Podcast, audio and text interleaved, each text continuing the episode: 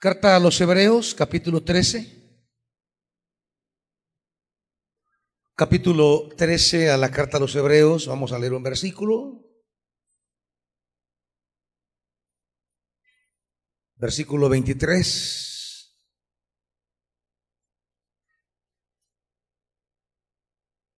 Once, trece, veintitrés de Hebreos. Quiero que sepan que nuestro hermano Timoteo ha sido puesto en libertad. Si llega pronto, iré con él a verlos. Padre, háblanos esta mañana. Hemos leído la escritura. El Espíritu Santo nos abra el sentido y abra esta escritura para recibir una palabra viva tuya. En el nombre de Jesús. Amén. Siéntese, hermanitos. En todo este escrito que de manera general se le llama carta, aunque estilísticamente no sea una carta. Más bien es una homilía, es una predicación, es un discurso muy bien estructurado, a la cual parece que se le agregó, se le agregó un final para darle un toque, un toque medio paulino y darle un toque de carta. Porque si usted nota, este libro parece terminar en el versículo 20 y 21. Allí realmente se cierra todo el discurso que hoy llamamos la carta a los hebreos. Si usted nota, el cierre es el cierre ya epistolar. Dice 13:20, el Dios que da paz levantó de entre los muertos al gran pastor de las ovejas, a nuestro Señor Jesús, por la sangre del pacto eterno. Que Él los capacite en todo lo bueno para hacer su voluntad y que por medio de Jesucristo Dios cumpla en nosotros lo que le agrada. A Él sea la gloria por los siglos de los siglos. Amén. ahí cierra la carta realmente. Ahí cierra el escrito. De repente, sin mayor anuncio ni preámbulo, de repente vuelve a abrirse en unos versículos finales que tienen la intención de darle un toque de carta, de circular, y nuevamente abre y dice, hermanos, les ruego que reciban bien estas palabras de exhortación, ya que les he escrito brevemente. Quiero que sepan que nuestro hermano Timoteo ha sido puesto en libertad.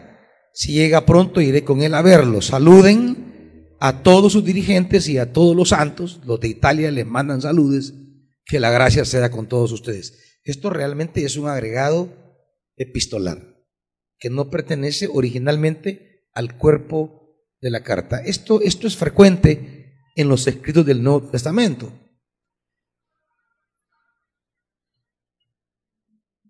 No invalidan la unidad del escrito, no hacen que una cosa sea palabra de Dios y la otra no. No, la iglesia recibió todo el escrito y así lo reconoció canónicamente como palabra de Dios. Así que independientemente de una añadidura o de una segunda mano en el escrito, no importa. Pueden haber uno, dos, tres escritores simultáneos o generacionales pero el escrito como tal se recibe como palabra de Dios independiente de la cantidad de autores que participen en el escrito. Eso no tiene nada que ver. La iglesia le da validez de palabra de Dios al escrito tal como lo recibió, independiente de cuántos escritores participaron. No sé si me entienden, hermanitos.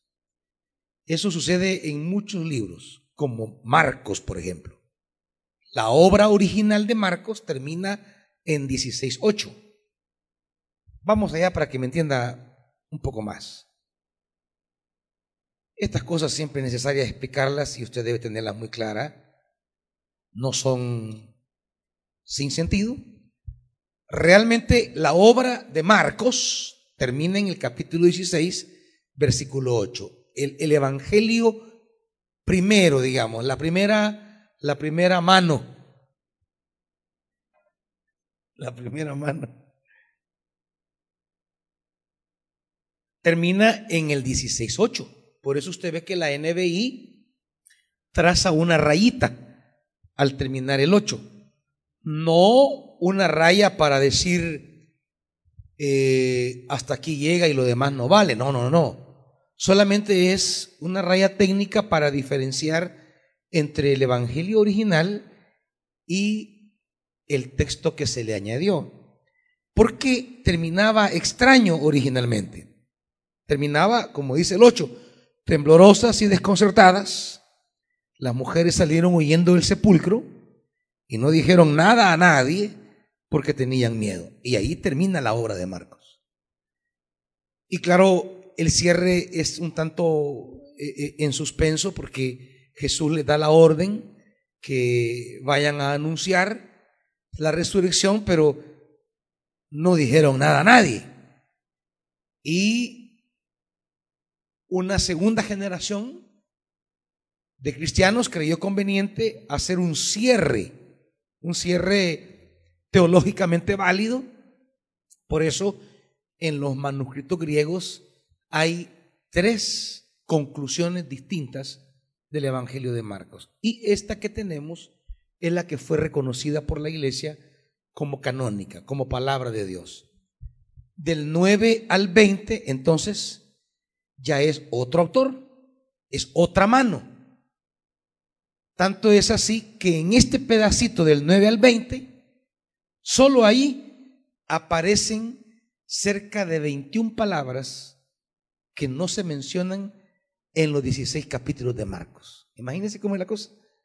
Es tan diferente el vocabulario, el estilo, la sintaxis, que esta es otra mano, es otro autor.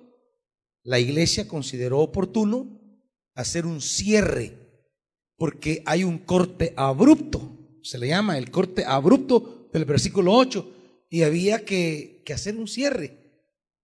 Hay muchos autores que han, han explicado por qué Marcos termina abruptamente, pero no es el tema de este día. Así que independientemente de eso, nadie tiene que asustarse que en los libros de la Biblia hayan tres o cuatro autores. Eso, eso no es raro, no es extraño, es lo normal, era la manera antigua de escribir el problema es que a nosotros nos han enseñado sin, mayor fundamento que los libros tienen un autor como tal, ¿verdad? Y, eso nos hace confundirnos, pero no. Hayan participado uno, dos, tres, cuatro autores o generaciones, el escrito final se recibe como palabra de Dios, independiente de que si lo escribió Pablo, Timoteo, Lucas, porque la mayor parte del libro de la Biblia son anónimos. No sabemos quién los escribió. La única certeza que tenemos son aquellos que escribió el apóstol Pablo, pero ¿quién escribió Mateo? No sabemos. ¿Quién escribió Marcos? No sabemos. ¿Quién escribió Lucas? Tampoco. ¿Quién escribió Juan? No lo sabemos. La iglesia le puso nombre a los evangelios. Pero el texto, el texto jamás dice, el evangelio de Mateo jamás dice que Mateo lo escribió. Así que fue la iglesia en su, en su valoración de los evangelios que les añadió nombres. Pero no sabemos realmente quiénes lo escribieron, ni, ni cuántos participaron. Por eso los libros de la Biblia se reciben así como están, como obra del Espíritu, independiente de la autoría humana. No son palabra de Dios porque los haya escrito determinado personaje. Son palabra de Dios porque así lo reconoció la iglesia como obra del Espíritu. Y lo recibimos nosotros tal cual. Así que aquí estamos en una añadidura que se hizo posteriormente a la carta a los hebreos, porque como expliqué, en el 21 se cierra. Ahí está el cierre de amén. Pero se consideró por parte de la iglesia hacerle un agregado. Y en ese agregado estamos con el versículo 23, que aparece en toda la epístola, es el único nombre que aparece. En todo el escrito. No tenemos, no tenemos ningún otro nombre, ni siquiera del autor. Y no hay otros personajes, a no ser los personajes que menciona del Antiguo Testamento, pero, pero personajes contemporáneos al escrito es el único, Timoteo. ¿Qué valor tenía Timoteo para esta comunidad? Pues no lo sabemos.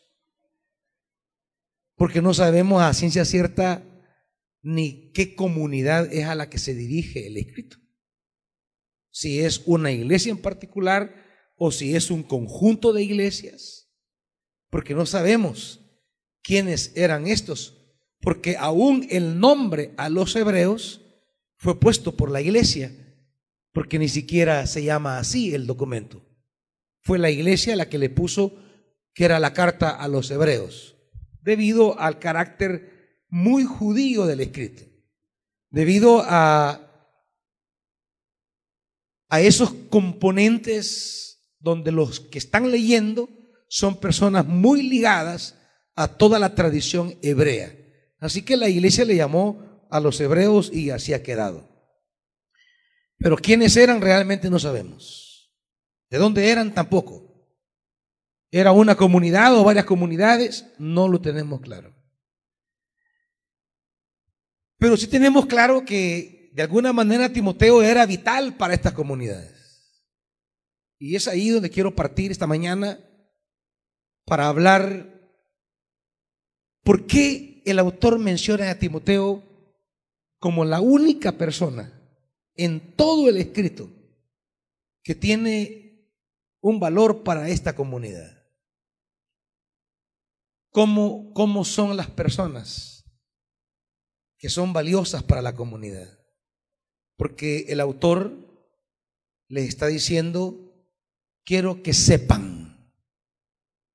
Es una noticia que traerá beneficio, alegría, de alguna manera esperanza a la iglesia. Y el autor quiere ser portador de esa buena noticia. Quiero que sepan. Es una noticia que alegrará el corazón de, de los destinatarios. Por eso vamos a hablar esta mañana de Timoteo. Timoteo como el perfil de esas personas que son mencionadas por los autores bíblicos para inspirar la fe de la comunidad. El solo, el solo saber, el solo hecho que sepa la comunidad que Timoteo está libre, traerá a la comunidad aliento. ¿Por qué? ¿Qué tiene Timoteo? ¿Qué tenemos nosotros para que la comunidad sepa y decir, con nosotros está la hermana fulana, el hermano fulano. ¿Qué trascendencia tiene su presencia para la comunidad? En otras palabras, ¿se ha puesto a pensar usted cuál es su valor para la iglesia? ¿Cuál es su valor para Betania? ¿Se ha puesto a pensar alguna vez si su ausencia o presencia tendría alguna repercusión en la vida de la iglesia? ¿Qué pierde la iglesia cuando usted no está? ¿Qué gana la iglesia cuando usted está presente? Eso no tenemos que apelar a una falsa humildad para decir, bueno, realmente eh, no estoy aquí para, para ser valioso o no. No, no. No apelaremos a una falsa humildad para hablar eh, que no somos necesarios. No hablamos de ese ángulo.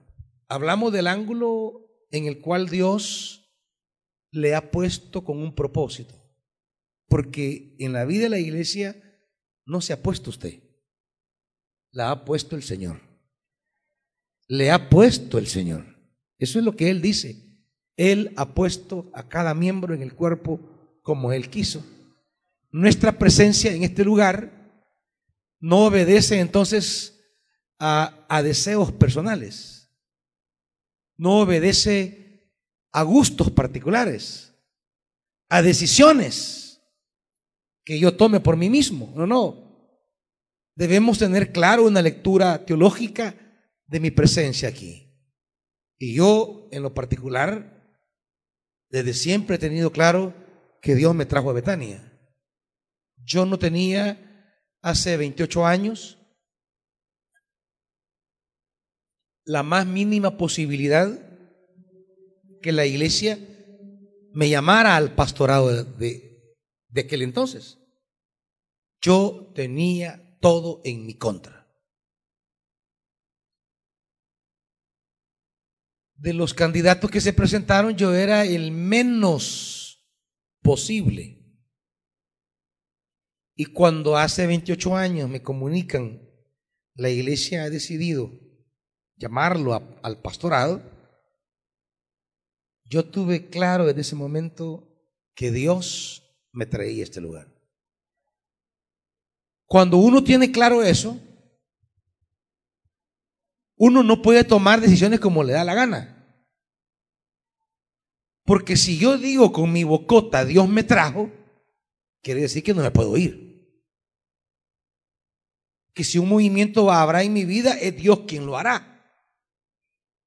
Es Dios quien me va a mover del lugar. No me puedo autopromover. Y esa, esa convicción fue la que me mantuvo atado a Betania aún en los momentos que yo me quería ir.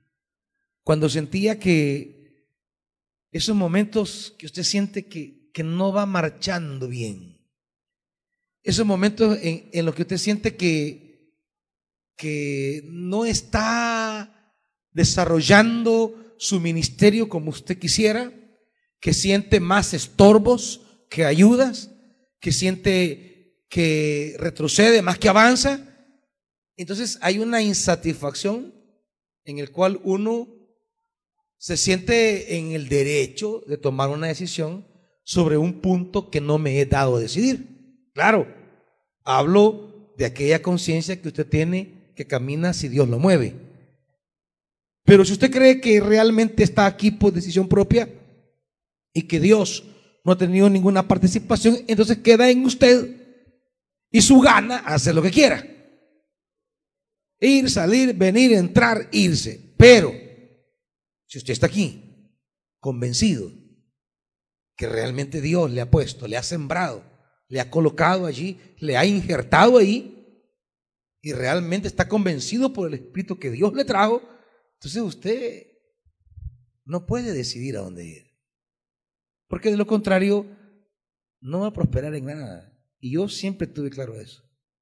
Sí, yo me puedo ir a predicar a otra iglesia, pero no seré prosperado por Dios porque no estoy donde Dios me ha puesto. Y pasaron los años y la verdad es que Dios tenía toda la razón.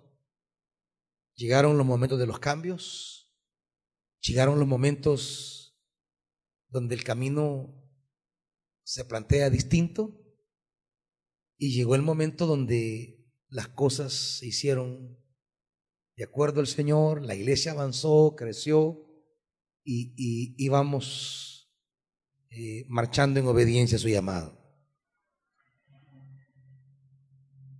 Cuando trabajamos en esa perspectiva, entonces tenemos que preguntarnos, si Dios me plantó en esta iglesia, ¿cuál es mi aporte a la iglesia?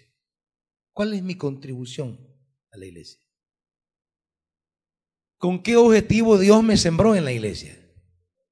¿Por qué me plantó ahí? ¿Cuál es, cuál es mi aporte ministerial? ¿Cuál es mi soporte? ¿Cuál es mi contribución? De tal manera que el día que, que Betania me pierda, se vaya a perder una función vital que era necesaria para la vida de la iglesia. Preguntas que todos tienen que hacerse. O simplemente pues realmente seguimos igual.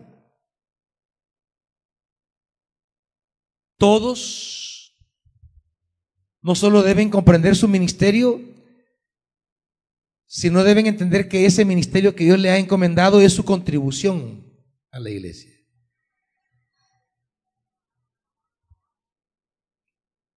Yo podría pensar de todas las personas de la iglesia, yo diría, ¿qué pierdo en mi función pastoral si fulano ya no está en la iglesia? ¿Qué pierdo si fulana ya no está en la iglesia? ¿Cómo serían esas pérdidas para el funcionamiento de la iglesia?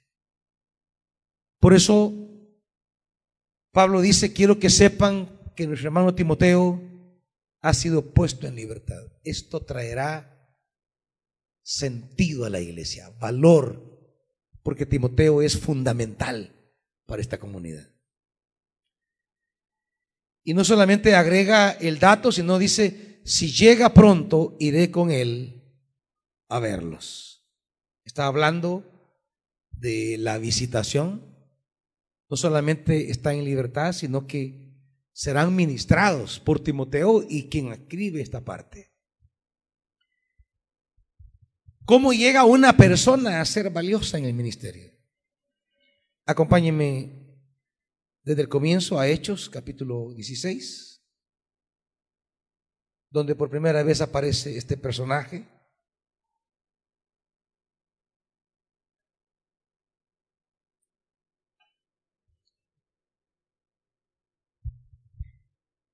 Y dice 16, llegó Pablo a Derbe y después a Listra, donde se encontró con un discípulo llamado Timoteo, hijo de una mujer judía, pero de padre griego.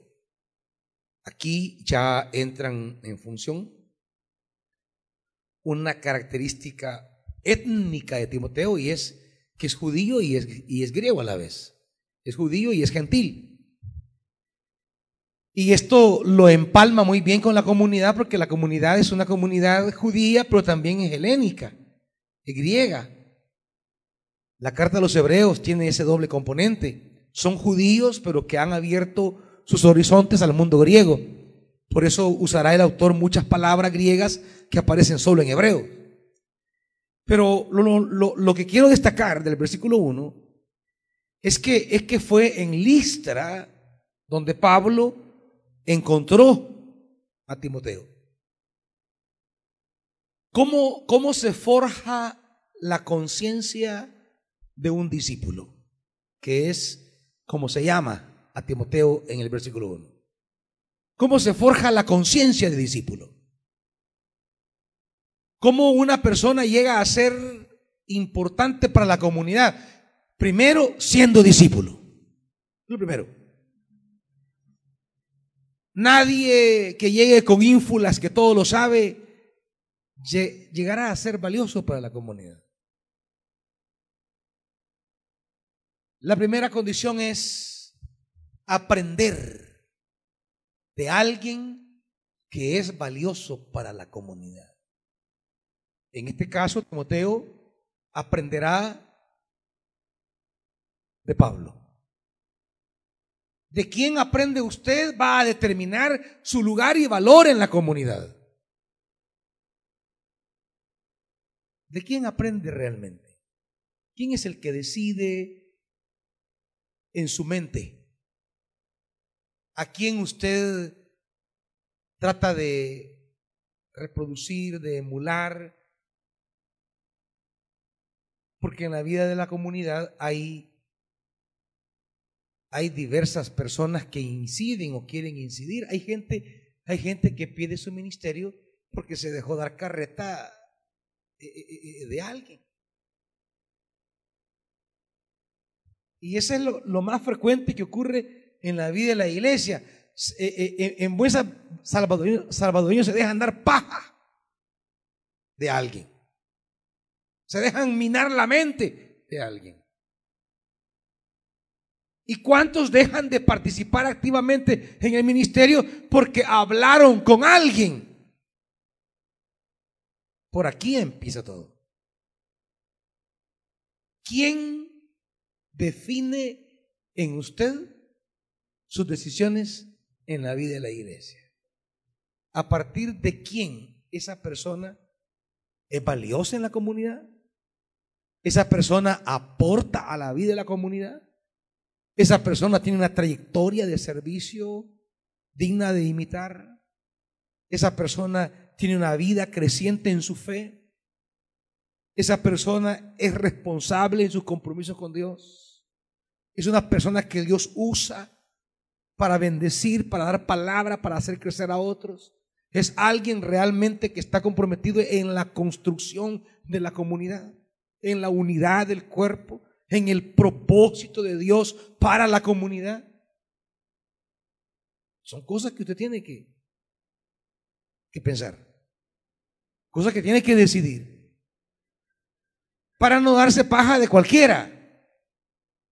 Porque una de las cosas que pasan en la iglesia es que siempre habrá gente que le quiere minar la mente. Gente que le quiere comer la cabeza. Gente que la quiere orientar a sus intenciones. Sobre todo si hay conflicto. Siempre hay quienes que quieren andar minando el ministerio y minando la mente de otro y buscando aliados para ir en contra de. Y son gente que siempre lo van a llamar aparte, que la murmuración. El eterno problema de Israel en el desierto, la murmuración. Y sepa que ningún murmurador terminó bien jamás. Busque la palabra murmurar en la Biblia, en una concordancia, quiénes lo hicieron y cómo terminaron, y tendrá diferentes historias que le van a iluminar sobre esto.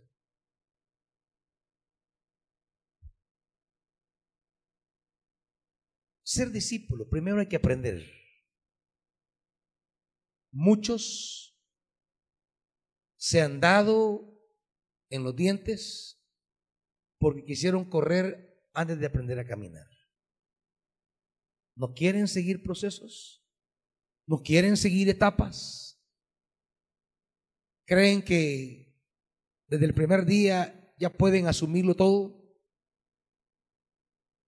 Se consideran más de lo que son. Todavía no tienen el temple y la capacidad. He tenido casos en esta iglesia de gente que porque creyó que ya podía hablar en público, ya podía hacerse cargo de una iglesia, o ya podía andar por allí predicando para arriba y para abajo. Y, y han ido a cometer tontera y media. Podría enumerar tantos casos de quienes estando aquí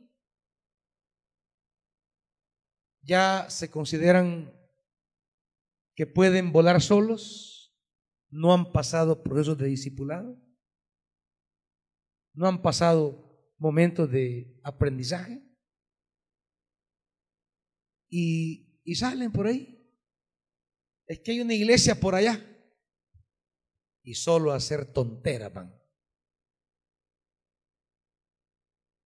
Y de repente ya no están en nada, ni en una cosa ni en otra. ¿Por qué? Porque nunca fueron discípulos. Los que son discípulos primero aprenden, se les entregan ministerios y prosperan. En esta o en otra iglesia, pero prosperan. Y le va bien y uno se goza, yo me gozo. Pero fueron discípulos que estuvieron ahí aprendiendo, entendieron que tenían que aprender. Si por algo o motivo Dios los llama a seguir en otra iglesia, uno los ve que crecen, prosperan y, y caminan y están siendo usados por Dios. Pero hay otros que, que se disparan sin haber aprendido lo complejo que es el ministerio. Si solo fuera pararse a predicar, esto es fácil en un sentido, en un sentido eh, eh, eh, de la totalidad del ministerio. Eso, eso, esto es la, solo el segmento de predicar, pues sí es complicado, sí es complejo también, pero, pero es solo una parte del ministerio. Cuando usted ya asume una serie de componentes, una serie de tareas, ya se requieren mentalidades, características que se desarrollan. Uno no, no, no nace con esto, se desarrolla. El llamado es, pero una cosa es el llamado, otra cosa es el carácter. El carácter tenemos que aprenderlo. Y hay que ser discípulo.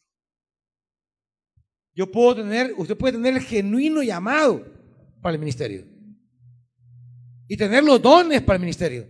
Pero tiene que tener que desarrollar el perfil, el carácter, la, personalidad, para que ese llamado se sostenga con el paso del tiempo y cumpla sus frutos. Timoteo primero fue discípulo. Tanto que cuesta eso. Tanto que cuesta. La etapa de discípulo es la más difícil. Porque es la etapa de obediencia. Etapa de obediencia. Cosa que cuesta tanto. Porque somos por naturaleza burros. Que nos creemos absolutos. Que a mí nadie me manda. Que yo así soy. Que a mí no me digan nada. Tras que aparto mi tiempo para servir y que me ando temprano y que me sacrifico y que estoy aquí y, me, viene todavía a regañar. Porque a nadie le gusta que lo, que lo regañe a nadie. A nadie le gusta la disciplina. Es algo que con lo que no congeniamos como seres humanos. A nadie nos gusta que nos digan cómo hacer las cosas. A nadie. Y menos en la iglesia donde creemos que lo sabemos todo. Y porque usted es licenciado en no sé qué por allá, cree que aquí lo sabe todo, así que nadie tiene que decir nada. ¿Cómo me va a decir a mí esa hermana que a sexto grado ha llegado? ¿Cómo me va a decir a mí cosas si yo soy licenciado? ¿Cómo nos resistimos a que otro me oriente? Y más si ese para mí no es nada. Y más si, si, si ese pues me cayó mal porque hizo tal cosa.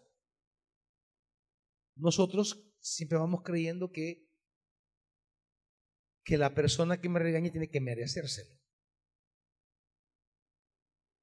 Y si no, pues no, que no se meta conmigo porque yo no me meto con nadie. Una de las cosas que más... ¿Quién tiene teléfono encendido, hermanitas?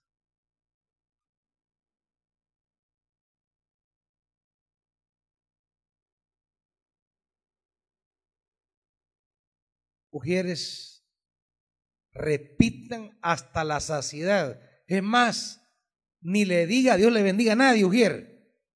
Dígale, apague el celular mejor. Eso dígale. Para que no sea estorbo. Ni siquiera lo salude mejor. Ay, si Dios lo bendiga, que lo bendiga. Mejor dígale, apague el celular, apague el celular, apague el celular al que ve entrando. ¿Verdad? Eh, eh, eh, al final Dios lo va a bendecir no porque usted le diga, pero el celular sí lo va a pagar porque usted le diga. Entonces, volviendo a esto, de lo que cuesta seguir instrucciones, de lo que cuesta obedecer, tener el cuidado, no nos gusta nuestra naturaleza va en contra muchas veces de que nos pongan rumbos, caminos. Pero todos entramos en la obra como aprendices. Todos. Yo comencé mis primeros pasos como un discípulo, como un aprendiz. Mi desenvolvimiento en la predicación no es como hoy. Cuando empecé los pasos de la predicación, no tenía ni la madurez, ni el conocimiento, ni el desarrollo, ni la habilidad, ni la, ni la, ni la comprensión espiritual que con el paso del tiempo lo vamos desarrollando. Se aprende. Alguien tiene que decirme cómo. Mira, empezaste mal hoy la predicación. La predicación se empieza de tal forma. O el cierre que hiciste. Y claro, usted que lo estén evaluando, lo estén, usted no quiere eso, porque usted quiere servir sin que nadie le diga nada. Pero quiero decirle que no. Así no funciona la cosa. Usted sirve bajo dirección. Por eso hay líderes. Y esos líderes le van a indicar cómo es el servicio, no como usted quiere, porque hay gente que quiere servir como quiere. Y, está bien que tenga la voluntad de servir, ¿verdad? Pero las personas a veces quieren también eh, eh, que, si, que si ponen recursos en un ministerio, quieren decir cómo se va a servir. Hermano, yo quiero traer eh, tal cosa, pero quiero que se haga de esta manera. No, no, no, yo les he enseñado. Si el Espíritu los mueve a traer un recurso determinado para un ministerio, su tarea se limita a poner el recurso a disposición de los líderes. Luego los líderes van a decidir cómo se administra. Si no ha leído la Biblia, así es como funciona. Bernabé dice la Biblia fue y vendió su propiedad y trajo el dinero y lo puso a los pies de los apóstoles. Y ahí se acabó su compromiso con Dios. El Espíritu le despertó traer la venta de su herencia, la pone a los pies y su trato con Dios ahí terminó. Ahora empieza la responsabilidad de los apóstoles. Su tarea, su seriedad para con Dios, la administración justa, ahí empieza.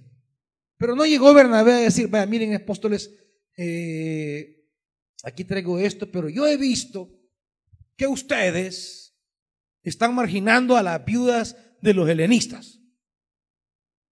Así que yo, porque como siempre tenemos como ese, ese sentido de que usted quiere resolver los problemas, así que yo quiero hacer justicia con lo que traigo. Y quiero que se lo den a las viudas helenistas. Acuérdese que él era judío pero tenía una, una vocación muy abierta y había un problema en la iglesia. Él hace eso en el capítulo 4 y en el 6 se da un conflicto.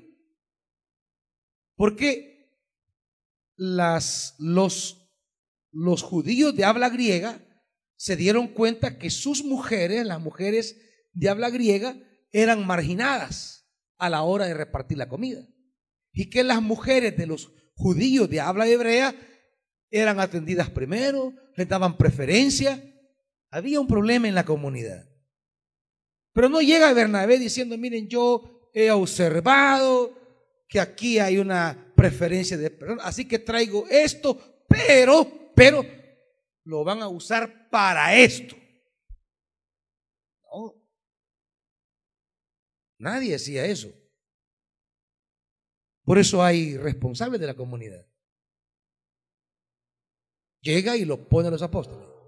Pero claro, está el ego. Es que, eh, en el tema de servir y de dar está el yo. Ese, ese yo que siempre queremos imponer, hacer como yo quiero, que no quiere someterse, que no quiere una directriz, que quiere ser protagónico de alguna manera en el fondo, que quiere, que, se siente el, el justiciero o la justiciera que quiere eh, eh, eh, ser vengador. y poner orden por cuenta propia. Entonces, siempre está esa, esa tentación. Se nos olvida que Cristo es el Señor de la iglesia y que Él está vivo. Y que Él va a poner orden, porque Él pone orden.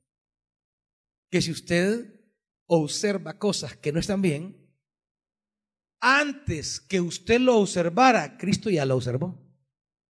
Antes que usted se diera cuenta, ella se dio cuenta. Porque Él no está ciego ni es dundo.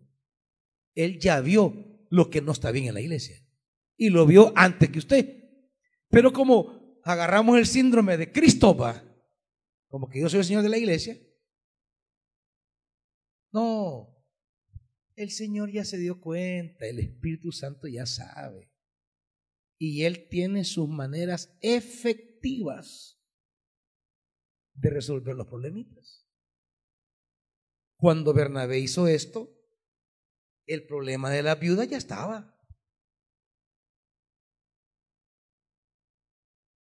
Y, y no se requirió de Bernabé para resolverlo. Cristo lo va a resolver por su Santo Espíritu. Y cuando el problema reviente, vendrá una solución. Y ahí está en el capítulo 6. No es el protagonismo ni la arrogancia de nosotros la que va a resolver los problemas. Es más, protagonismos solo recrudecen los problemas. Aprender a ser discípulos. Esa es una de las cosas más difíciles. Seguir órdenes, seguir indicaciones y aceptarlas aun cuando no esté de acuerdo y aún realizarlas aunque no me parezcan.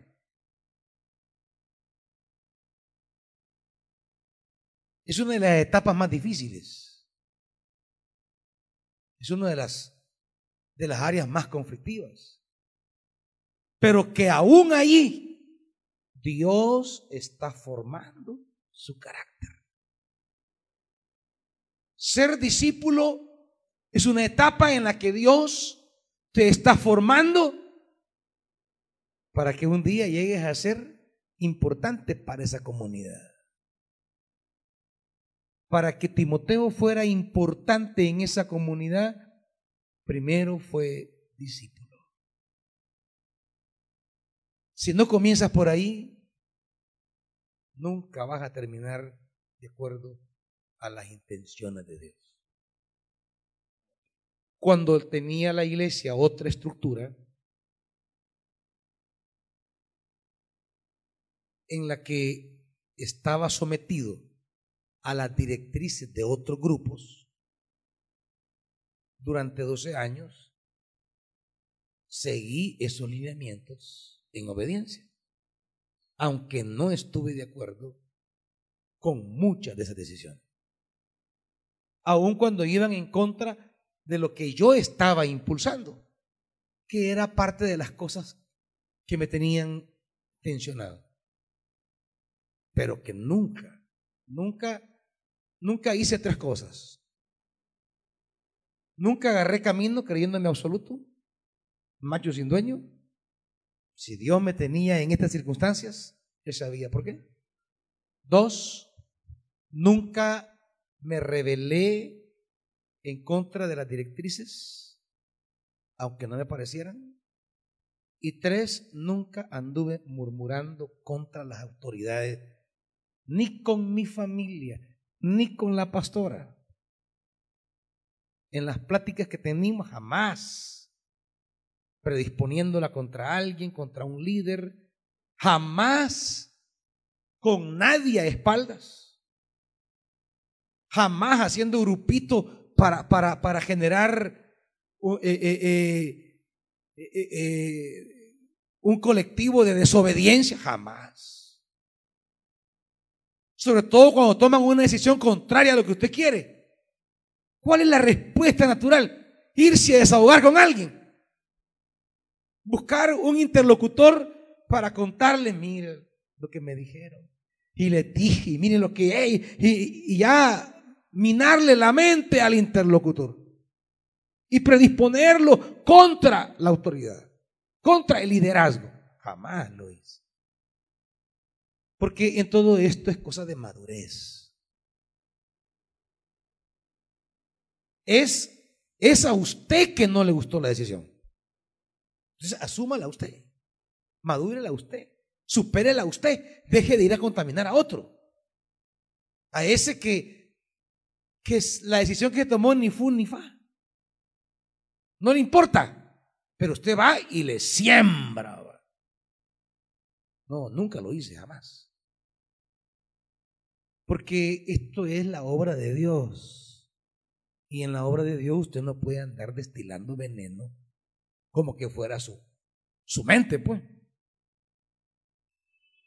Porque tenemos que dar cuentas. Y soy responsable de a quién envenené. Yo cargo con la responsabilidad de a quién le apagué la fe. De a quién le miné su servicio de a quién aparté de la alegría de servir. Yo soy responsable. Si con mi palabra, con lo que dije, con lo que le, con lo que le miné la mente, la persona deja de servir. Porque se dan relaciones de amistades sentimentales que tienden a incidir, a afectar, que tienden a, a ser influenciables a falta de madurez, pues a falta de seriedad. Pues sí, porque en mi caso, estoy claro, ¿quién me va a influenciar a dejar de servir, hermanito? ¿Quién va a influenciar a hermana Sarita a dejar de servir? A hermana Mari. ¿Quién? ¿A la pastora? ¿Quién? Así que esto ya, esto ya son raíces, son convicciones tan profundas, tan con Dios, tan del Espíritu, que no están sujetas. ¿Qué problemas ha tenido la hermana Sarita a lo largo de 27 años en iglesia? Uh. Situaciones que muchos ya, mejor me voy de aquí. Con sus hijos, con familia, con hermanitos. Y, aquí está, ¿quién la ha movido? Ama a los hijos, claro. Ama al esposo, creo yo, no sé. Diga la verdad, hermana Sarita. Confiésese. ¿Quiere a alguno de ustedes aquí? Ella también. Pero Nadie le va a dar carreta. Nadie. Porque ya sus cimientos están claros de a quién sirve. Porque ha sido discípula. Si no se ha ordenado pastora porque porque es mujer nada más, no, no, hay una trayectoria, hay un aprendizaje y aunque no ha compartido decisiones en algún momento que he tomado, las ha asumido. No ha personalizado decisiones que he tomado. Porque el compromiso con la obra está muy por encima de eso. Oh, hermana Mari, no crean que porque mi madre está aquí, que, que estoy apoyándolo, no, ella está aquí por el Señor no está aquí por mí. Está aquí porque el Espíritu la trajo. Entonces, pero ¿cómo empezaron? Siendo discípulas. Yo recuerdo las luchas que tenía mi madre en la iglesia donde nos congregábamos, luchas continuas, porque llegó a un pueblo a servir a Dios donde los conceptos eran pueblerinos ella llevaba una idea distinta, por ejemplo, de hacer la escuela bíblica dominical. Y el pastor y toda la iglesia en contra de esas ideas revolucionarias. Pero ahí estuvo. y se mantuvo. Y aprendió y creció. Pero esa gente que se dispara a la primera nunca logra desarrollar disciplina en ninguna área de la vida. La gente que anda saltando como chapulimba nunca logran estabilizarse en nada. Que andan ahí buscando la iglesia a su medida y cuando la vayan a su medida, ¿Ah? Si tan problemático que es usted, tan complicada que es usted, ¿dónde vaya a su medida? Solo que haga una aplicación y la haga a su gusto. Y comienza a, inventar hermanos, todos que usted le dé características. Y, y cree los perfiles de cada hermano en la iglesia virtual. Porque la real jamás va a exceder sus gustos, sus alegrías, satisfacciones. Habrá gente que, que le va a caer mal con solo verla. Pues, no le ha hecho ni bien ni mal. Y se dice, esa, ¿sabe qué se cree? O cuando venga de una pastora y bien chula, bien bonita, y esa voz, qué fin ahí con esas sus chongas.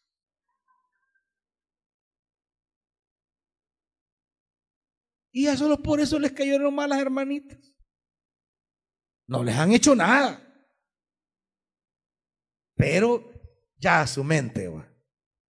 Ya su mente. Entonces,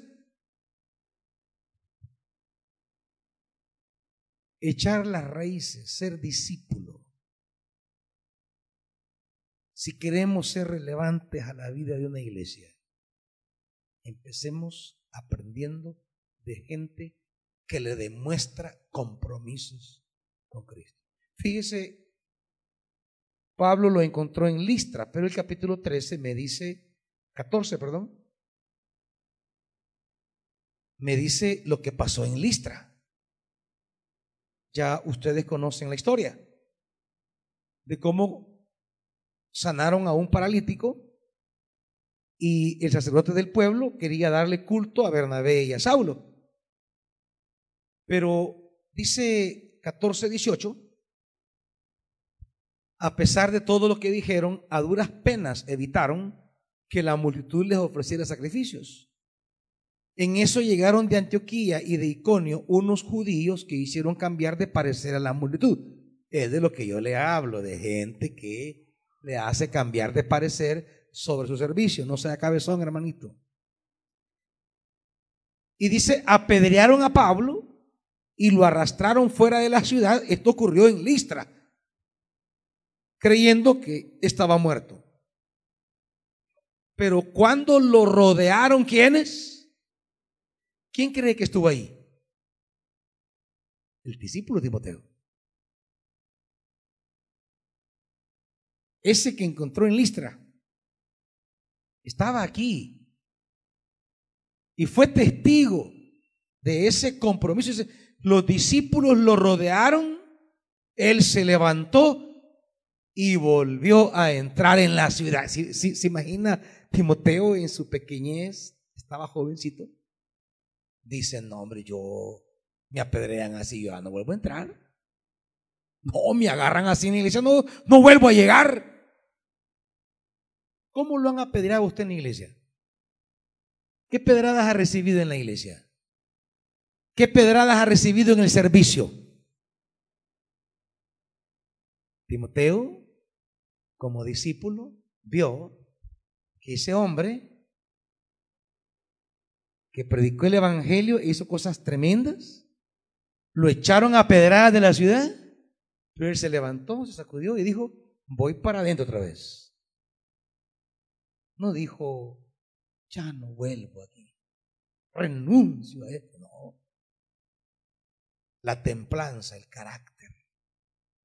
¿De dónde aprendió ese compromiso inquebrantable.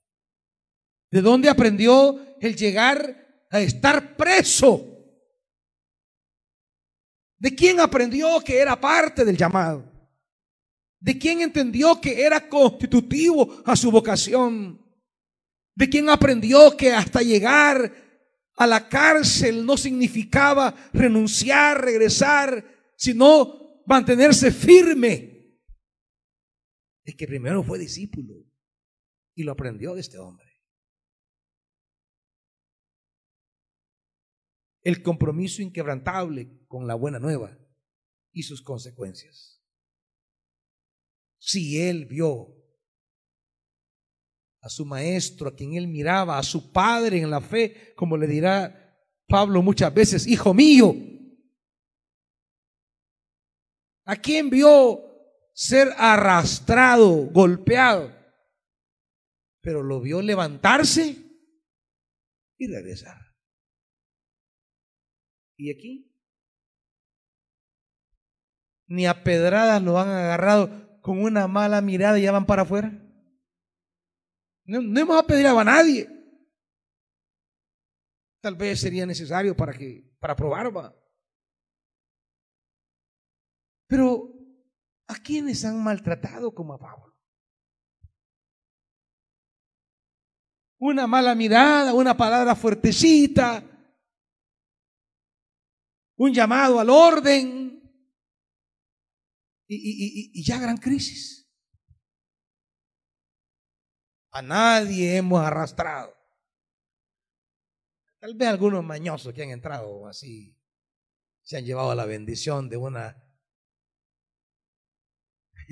una administrada. Pero no los trajo el Espíritu. A ellos los trajo la gana de robar algo aquí. Pero Dígame, ¿qué gran maltrato le han dado en la iglesia ahí? ¿Qué gran maltrato le han dado en el ministerio ahí? Dígame. ¿Cuál es la gran ultrajada, el daño irreparable?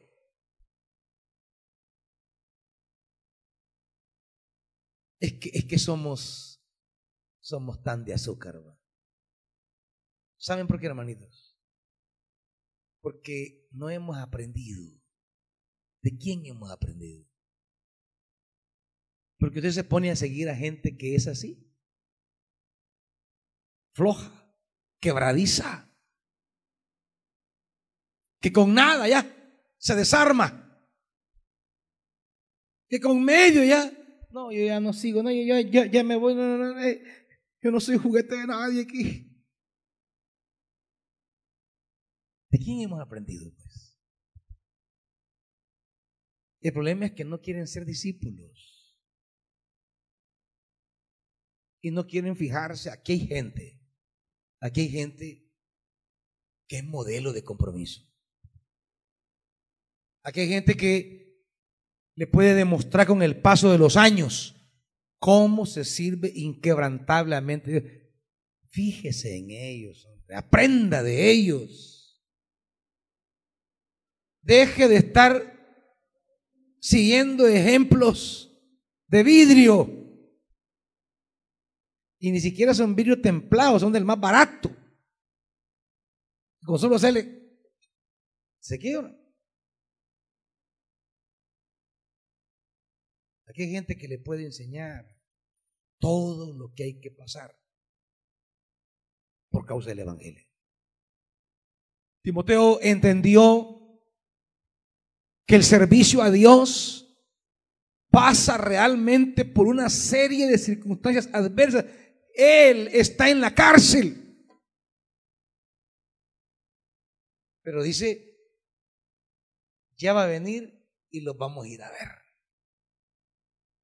O sea, no es que ya salí de la cárcel, pero sí, ya no voy a seguir metido en esto porque me llevó a la cárcel el servicio. No, sigo, ya voy de nuevo para allá. Pero ¿de quién aprendió eso? De alguien que lo vio golpeado, se levantó, se sacudió y regresó. Por eso él sale y va a regresar otra vez. Le van a dar libertad y va de nuevo.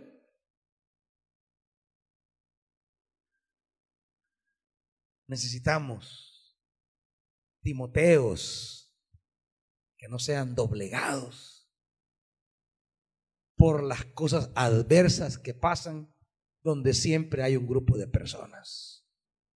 Es que donde hay personas van a haber pleitos, malas miradas, críticas. Por muy iglesia que seamos. Pero en lugar de levantarse y volver, nos levantamos y nos vamos. Por eso es que las iglesias no cumplen sus objetivos. Por eso es que una iglesia tan grande como la evangélica en este país, del 45%, no sirve para nada. Porque está formada en su gran mayoría por clientes que creen tener la razón. El cliente siempre tiene la razón. Y como las iglesias se han vendido a la clientela, pues, venga por favor aquí, mire, aquí le vamos, a, vamos a tener rifa eh, eh, de unos churros y, venga que va a haber un payasito y que mire, fíjese que vamos a tenerle también eh, unos, unos cupones de super selectos, venga y, y claro, convenciendo a la gente para que llegue, para que asista, para que esté allí el día domingo. Entonces, la iglesia está al servicio de agradarlos a ustedes. Y de complacerlos, y de atenderlos, y de cuidarlos. Y que mire, venga, le vamos a dar sorbete a sus niños. Y que mire, venga, vamos a hacer tal cosa. Y, y, el pastor se va a vestir de, payaso o, de caballo, no sé qué. Y la gente con tal de ver el vestido del pastor de caballo, mira, quiero ver el caballo ahí.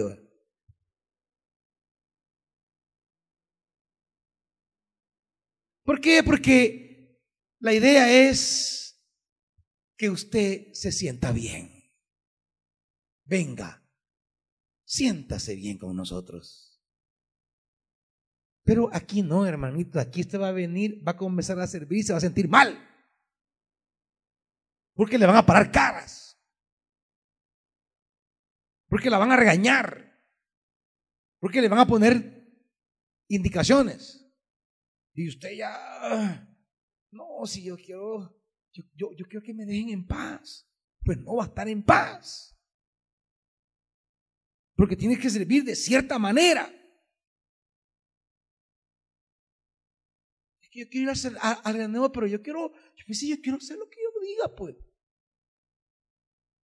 Si yo quiero dejar de aquí de lavar platos por dar una palabra, yo aquello quiero hacer. Si su ministerio fue lavar platos, es lavar platos. Y no va a andar inventando por no lavar platos.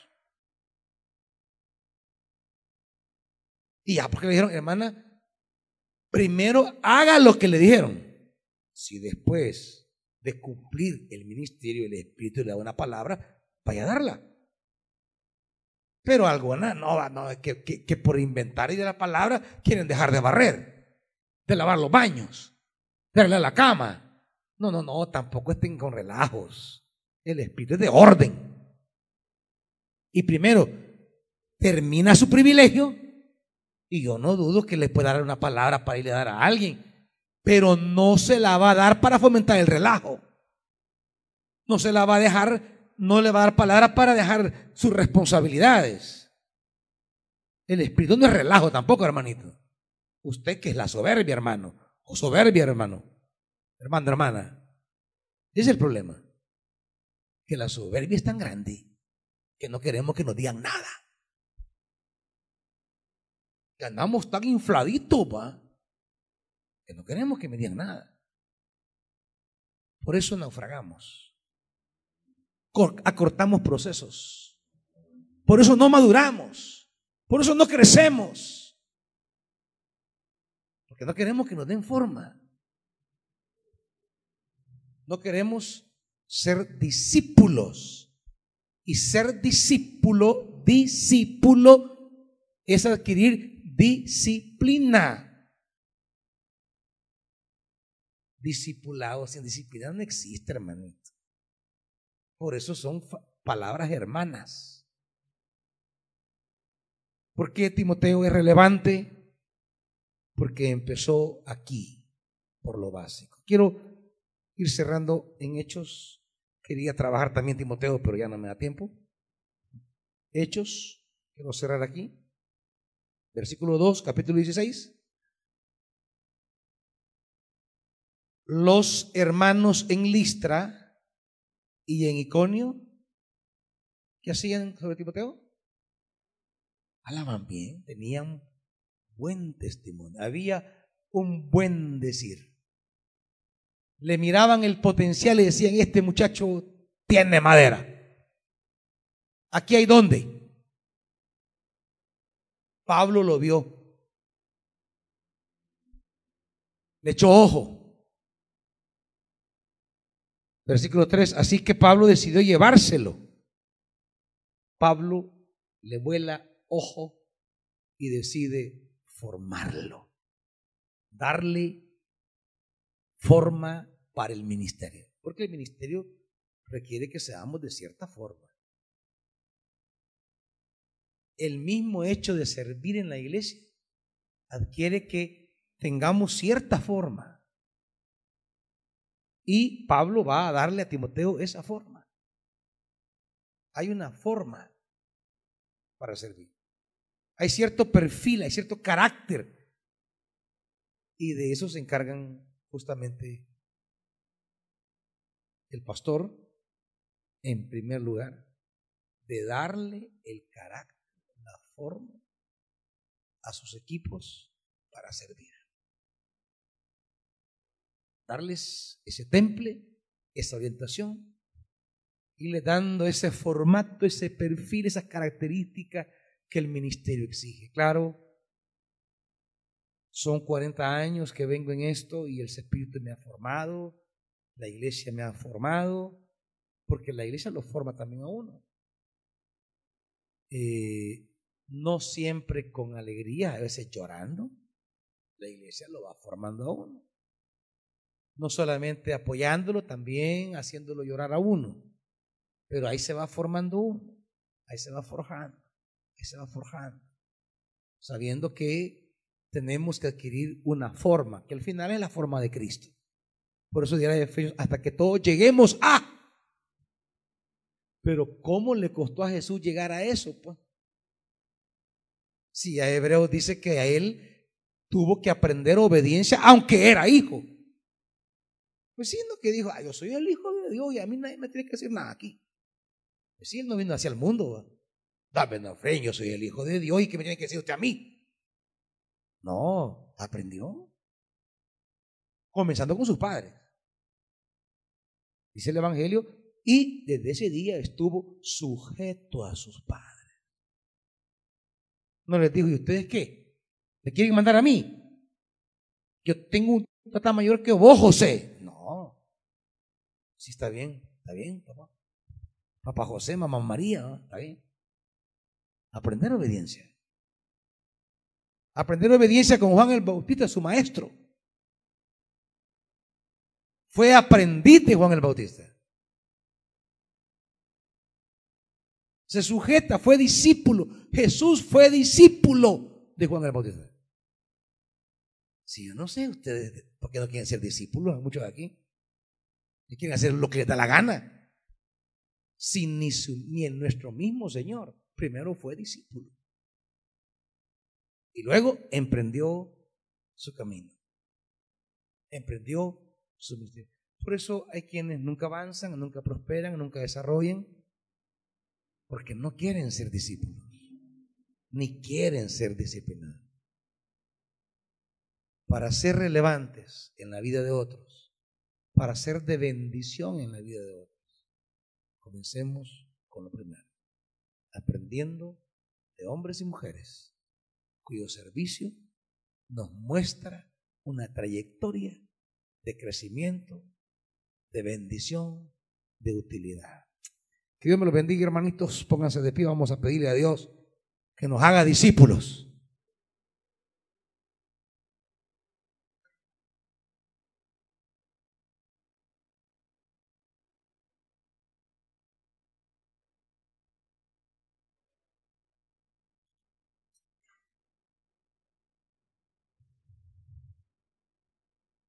Padre, tú nos has puesto para crecer y un día desarrollar liderazgo de bendición, como lo fue Timoteo, quien, después de ser discípulo, Pablo le da la encomienda de ir a ministrar una iglesia bien complicada, la de Éfeso. Y ahí fue enviado. Le entregan una gran responsabilidad, porque ya tenía la capacidad, porque fue discípulo. Tú has llamado a mis hermanos y has entregado muchos llamados gloriosos y maravillosos.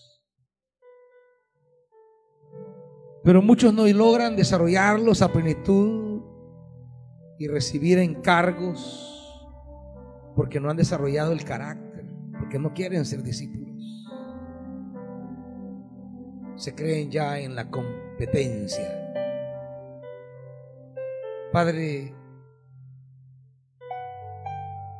si nuestro Señor, tu Hijo, fue discípulo primero, si los hombres de la Biblia aprendieron primero y luego tú los enviaste en misión,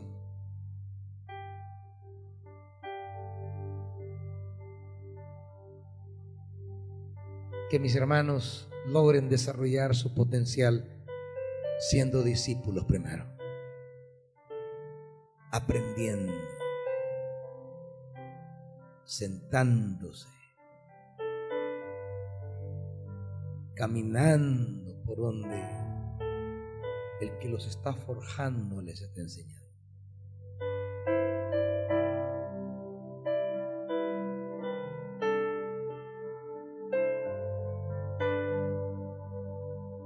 Hay una diferencia, hermanitos, en los discipulados de la época de Jesús y el discipulado de Jesús.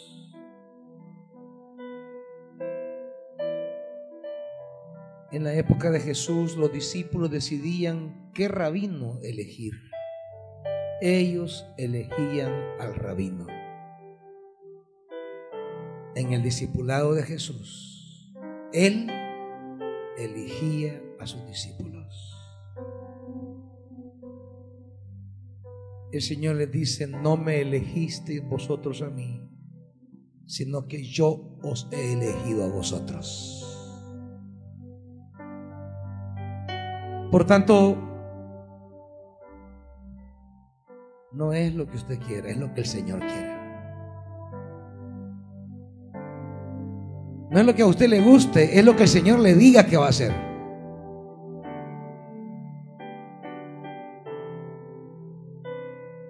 Y para eso debe ser primero discípulo. Si quiere pensar un día en aportar y ser útil, relevante, si quiere un día ser de provecho a la vida de muchas personas, primero debe ser discípulo.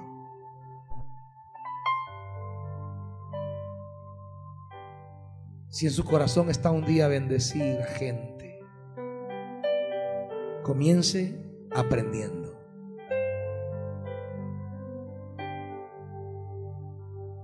Espíritu de Dios, despierta espíritu de discipulado entre el pueblo.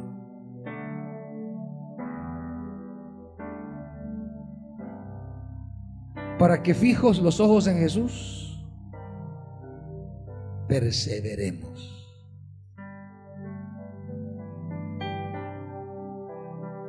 Te lo pedimos, Padre. Amén. Dios les bendiga, hermanitos.